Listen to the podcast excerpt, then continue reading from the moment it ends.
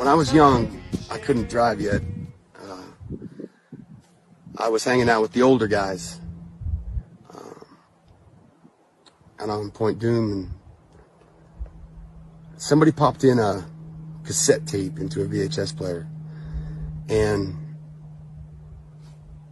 there was a room with a body.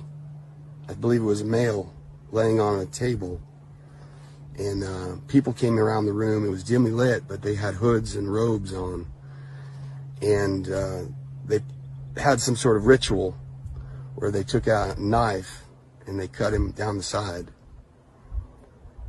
It was his right side, and they took out parts of him, and the blood started flowing, and they were chanting, and um,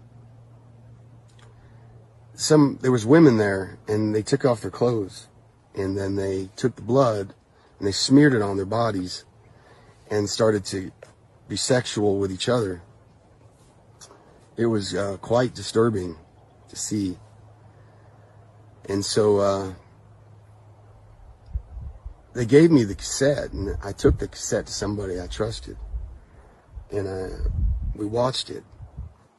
And uh, they said, never watch that again and give it back to whoever gave it to you.